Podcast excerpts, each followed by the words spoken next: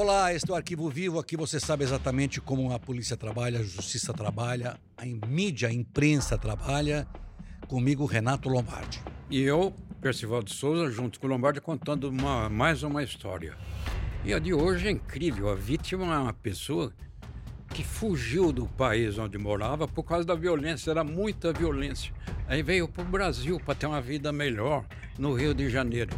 E aqui, ela que fugiu da violência acabou sendo vítima de uma violência brutal. É exatamente, a gente, nós estamos falando do congolês Moise Mugeni Kabagambi. Ele tinha 24 anos, como disse o Percival. Ele era refugiado político junto com a família, refugiado fugindo de uma guerra, da fome. Eles vieram para o Rio de Janeiro, ele se alfabetizou, ele falava português fluentemente e trabalhava num quiosque. Trabalhava num quiosque na Barra da Tijuca. E aí o que, que acontece? Não era registrado, trabalhava por períodos, estavam devendo a ele 200 reais.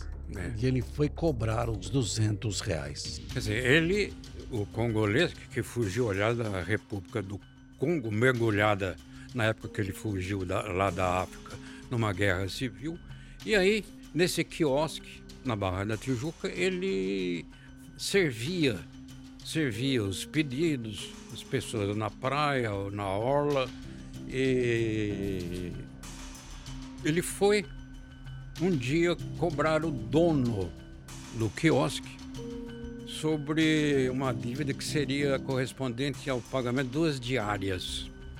Por causa disso, começou uma grande discussão e uma coisa terrível aconteceria lá no ambiente do quiosque. Pois é, é, o dono do quiosque, nessa noite, estava em casa.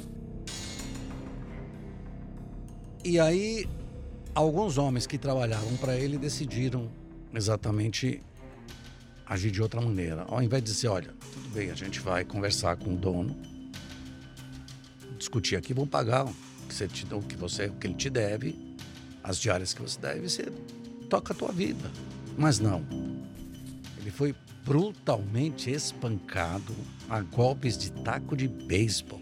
Exatamente. Pegaram esse, te- esse taco, dominaram o congolês, puseram ele no chão. Eram várias pessoas em volta dele, ele ficou inteiramente no solo, dominado.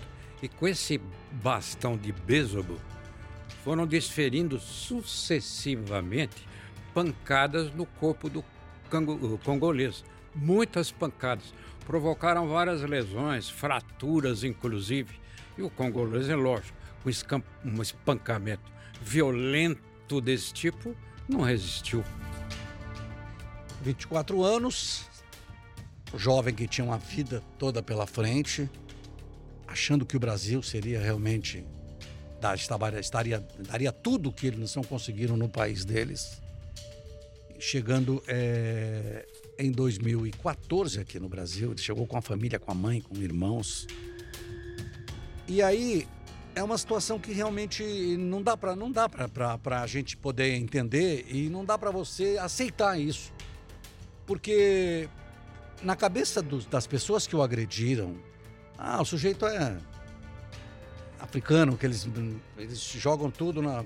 é, Antigamente, antigamente o nordestino era o baiano, né? Tudo era baiano, né? Cearense, pernambucano, sergipano. Usando a no caso- palavra como um pejorativo. Exatamente. É, não, africano. O africano tá querendo o quê aqui? Aí bateram muito nele, bateram, só que eles não esperavam que a essa agressão que, tem, que acabaria em morte estava sendo filmada. Tinha uma câmera ali filmando tudo. Exatamente, exatamente. E mostrou exatamente a violência completa dos homens que ali estavam. Aí, a polícia não chegou a essa conclusão, que estariam amando do dono do quiosque. Pois é, tudo isso foi documentado. E entre essas coisas documentadas, mais um detalhe gravíssimo, lamentável, terrivelmente desumano. Após a morte do congolês, ele ficou estirado lá no chão.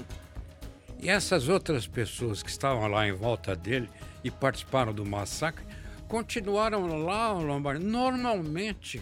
Continuaram lá como se não tivesse acontecido Absolutamente nada. Isso é incrível, isso é impressionante. E olha, é uma notícia que rodou o mundo, não é? Rodou o mundo porque é, várias entidades acabaram assessorando a mãe, né? assessorando a família toda.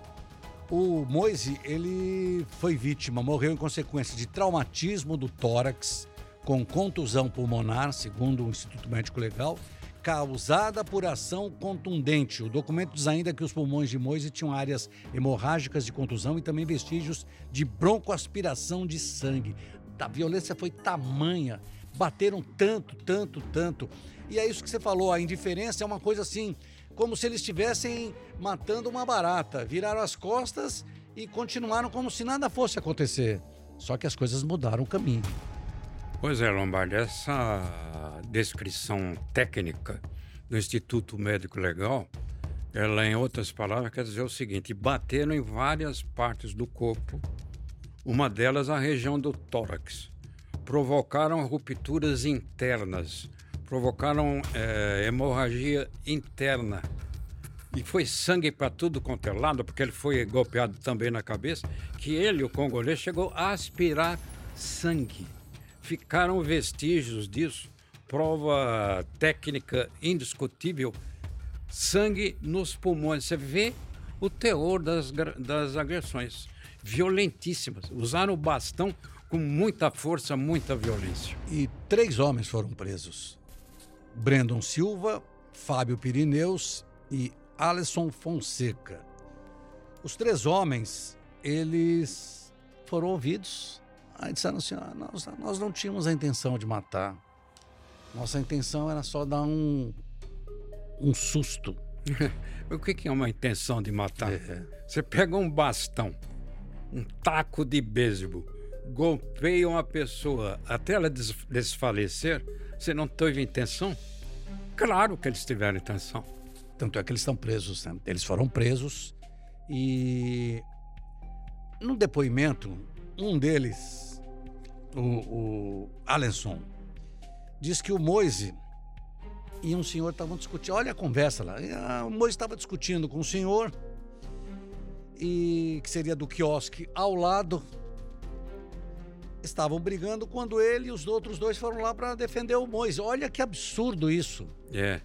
Mas é. só que eles não sabiam das imagens. Exatamente. A imagem, uma imagem vale do, mais do que muitas palavras, né? Então isso aí foi gravado. Imagens foram captadas, foram capturadas e mostram exatamente o que aconteceu. Quer dizer, não existiu isso de ele atacar um cliente, não existe isso dos três irem defender o congolês, não houve nada disso. E ainda acrescentaram, tiveram a coragem, que o congolês tenta abriu a geladeira do quiosque que queria pegar uma cerveja. Eles inventaram isso. Também não é verdade. E aí, o que pesou muito também contra eles foi exatamente o depoimento do dono do quiosque ao lado, que era um policial militar. E o policial militar não tem nada dessa história, não tem nada com isso. Não tem nada com o dono. E o dono do quiosque, quando foi ouvido, também. Tanto é que o dono do quiosque foi ouvido como testemunha. Não foi relacionado porque ele nem estava lá. E aí a polícia não conseguiu comprovar a participação direta dele nos espancamentos, espancamentos que terminaram com a morte do congolês. E aí eles foram indiciados é, por homicídio, de novo, duplamente qualificado, com impossibilidade de defesa e uso de meio cruel e o segredo, o processo corre em segredo de, de, justiça, em sigilo. E aí é uma coisa que a gente, antes de terminar aqui, queria exatamente que você falasse. Eu não entendo por quê. Chega uma hora, vai estar em segredo de justiça. Que segredo de justiça é esse depois de tudo que aconteceu? É, isso aí merece ser bem explicado e bem traduzido. Segredo de justiça. Na verdade, o Lombardi, essa é uma desculpa que muitos se utilizam para evitar prestar certos esclarecimentos. Porque segredo de justiça, na verdade, originalmente quer dizer não ter acesso aos autos. Agora, o fato de você não ter acesso aos autos não quer dizer que você não possa falar sobre o assunto. Você, por exemplo, conversou com a mãe de uma vítima, que nós já falamos aqui no Arquivo Vivo, a Priscila. Você conversou com a mãe dela.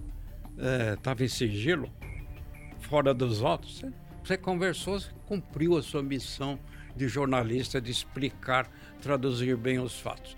Enfim, segredo de justiça é uma coisa usada como argumento indevidamente na maioria das vezes. E o que eu acho que é os advogados pedem e a justiça concede.